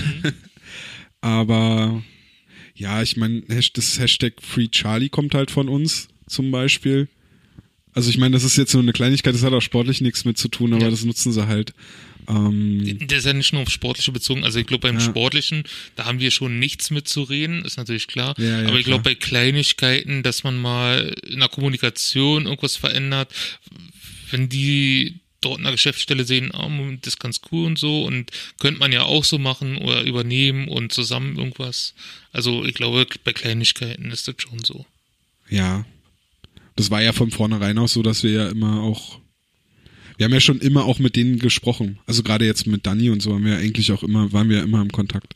Ja. Wir haben ja auch immer auch irgendwie unsere Meinung auch kundgetan und ich glaube, also das hat sich jetzt nicht geändert und ich denke, dass es jetzt so generell auch, es wird halt wahrgenommen, glaube ich. Also jetzt auch nicht nur von den Eisbären, auch von anderen Medien. Und das ist ganz gut zu wissen. Ja. Wir wurden ja auch empfohlen, unser Podcast. Genau, beim Genau. Münchner Merkur hat der Ja. geschätzte Kollege Günther Klein uns Deutschlands kurz bester. Eishockey-Journalist. Ach ja? Naja, heißt, also Sagen das die Augsburger Fans oder die Münchner Fans? Seitdem er uns erwähnt hat, sagen auch wir das. Ich glaube, das war auch jetzt ein Zitat von, von äh, Christoph Ulrich von der Shorthanded News. Okay. Shorthanded News, der hat das, glaube ich, gesagt. Dort ist er auch ein, gefühlt in jeder vierten Sendung zu Gast. Ja. Aber auch zu Recht, weil der gute Geschichten erzählen kann. Vom Krieg. Ja. Na, ist, äh, ganz ehrlich, es ist manchmal anstrengend, wenn er bei iSet FM zu Gast ist und bei Shorthanded News und dann erzählt er überall dasselbe. Ja, gut, dann, ja. Muss aber davon ausgehen, es gibt auch Leute, die hören nur einen dieser Podcasts. Ja, aber wenn man hier, wie wir, gut informierte Leute, 50 hören, Aber Geschichten vom Krieg sind gut, die gibt's auch in Bernd Schwickerats Buch.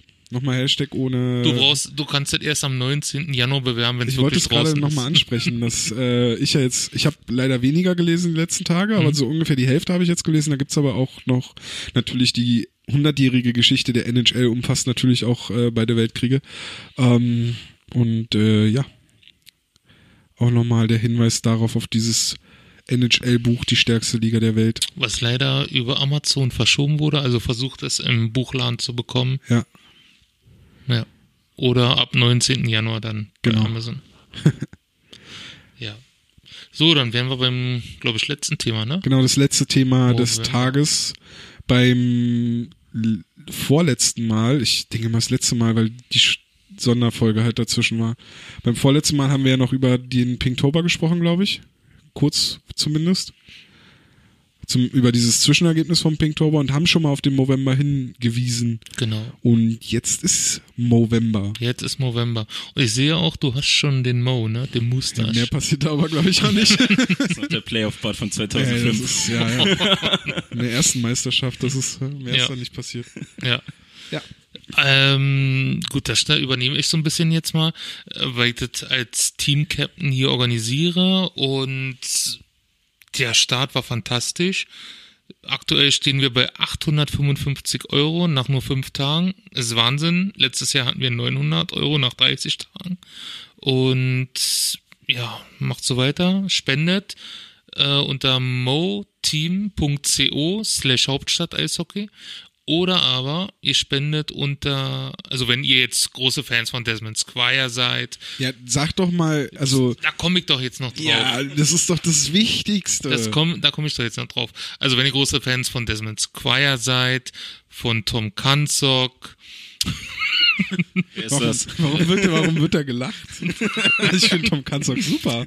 von Robert Klemm, von Max Scholze, von Christian Baumeier oder aber auch von Mickey Dupont seid, dann könnt ihr auf deren Teamseiten Mickey Dupont ist im Hauptstadt Eishockey Mo-Team? Movember Mickey Team? Dupont macht bei unserem Movember Team mit. Das ist ja unfassbar. Wahnsinn, oder? Mickey Dupont, überleg mal. Ja. Das ist der, der, ist Verteidiger bei den Eisbären Berlin. Tom, ey. Kurve nicht gekriegt, wa? Ich wollte einen Werbespruch machen, Entschuldigung. Ist halt auch schon spät. Ja, Okay, Mickey Dupont ist dabei. genau. Der ehemalige Reihenpartner von Maximilian Adam. Und aktuell von Mark Anderi. Ach ja. Ja. Also wenn ihr jetzt nicht unbedingt ähm, einfach nur fürs Team spenden wollt, sondern für einen bestimmten Spieler oder einen, der bei uns mitmacht, dann könnt ihr alles auf der Teamseite sehen, wer das alles genau ist. Äh, dann könnt ihr auch auf deren Teamseite gehen und dort für die spenden. Und dann sehen wir nach Ende des Movembers im teaminternen Ranking, wer die meisten Spenden sammeln konnte. Aber das ist, also sag ich jetzt mit meinen bisher 10 Euro, ist eigentlich auch egal, wer da äh, jeweils einzeln die meisten Spenden sammelt, weil es geht ja um den, um das große Ganze, nämlich um die Männergesundheit. Genau. Um Depressionen, Prostatakrebs, Hodenkrebs. Und da halt die Arbeit dafür, dass Männer öfter zum Arzt gehen, dass Männer, wenn sie beim Arzt waren, behandelt werden müssen, halt auch die nötige Unterstützung bekommen, äh, weil Männer halt, ja, der Witz ist lustig mit Männergrippe, aber ähm, es gibt halt immer noch viele Männer, die halt auch gerade ernsthafte Krankheiten verschleppen, verschweigen, sich nicht, ja, sich nicht, nicht Zu spät zum Arzt zu gehen. spät zu, zum Arzt gehen, zu spät zur Vorsorge gehen und äh, genau dafür ist halt diese ganze Aktion gedacht. Ähm, es geht halt nicht einfach nur darum, sich einen dämlichen Schnurrbart stehen zu lassen, sondern Genau. der ganze Gedanke ist halt ein bisschen größer. Genau. Ja.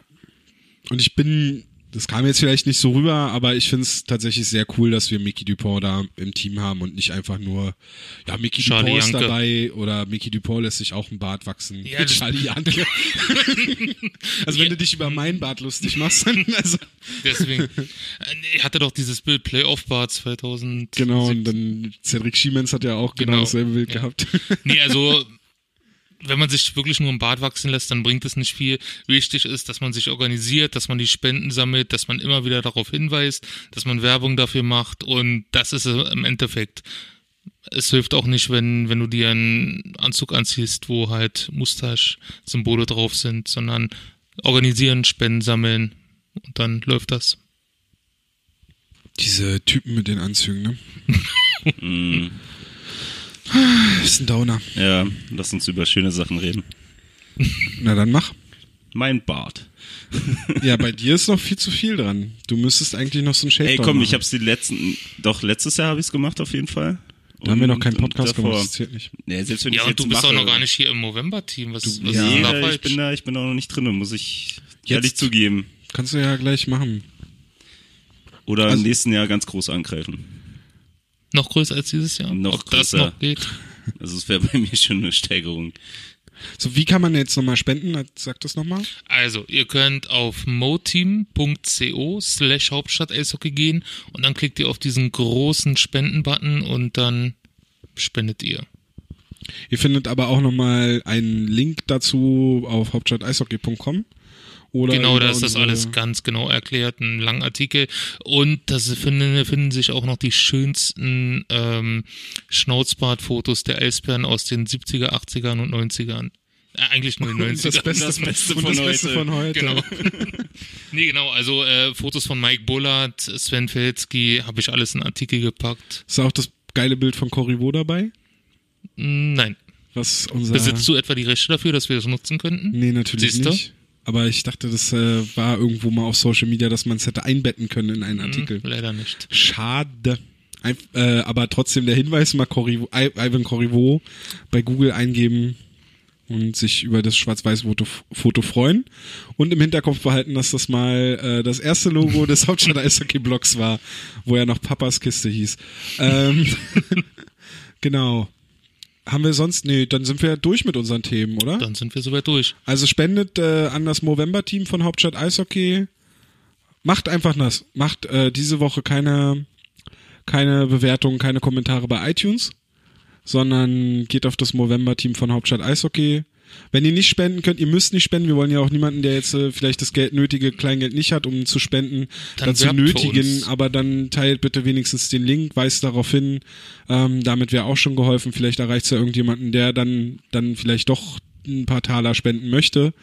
Ähm, und ansonsten findet ihr Hauptstadt Eishockey natürlich unter hauptstadteishockey.com, bei Instagram äh, unter Hauptstadt Eishockey, bei Twitter unter Eisbandnerds, bei Facebook unter Hauptstadt Eishockey. Ihr könnt Bei YouTube unter Hauptstadt Eishockey, bei, bei iTunes unter Hauptstadt Eishockey und bei, Giphy unter Hauptstadt Eishockey. bei Spotify unter Hauptstadt Eishockey. und äh, diesem hören wir uns wirklich erst in zwei Wochen wieder, denke ich. Genau, wir genießen jetzt auch die Deutschland Cup Pause. Genau. Macht's gut. Ciao. Bis dann. Tschüss.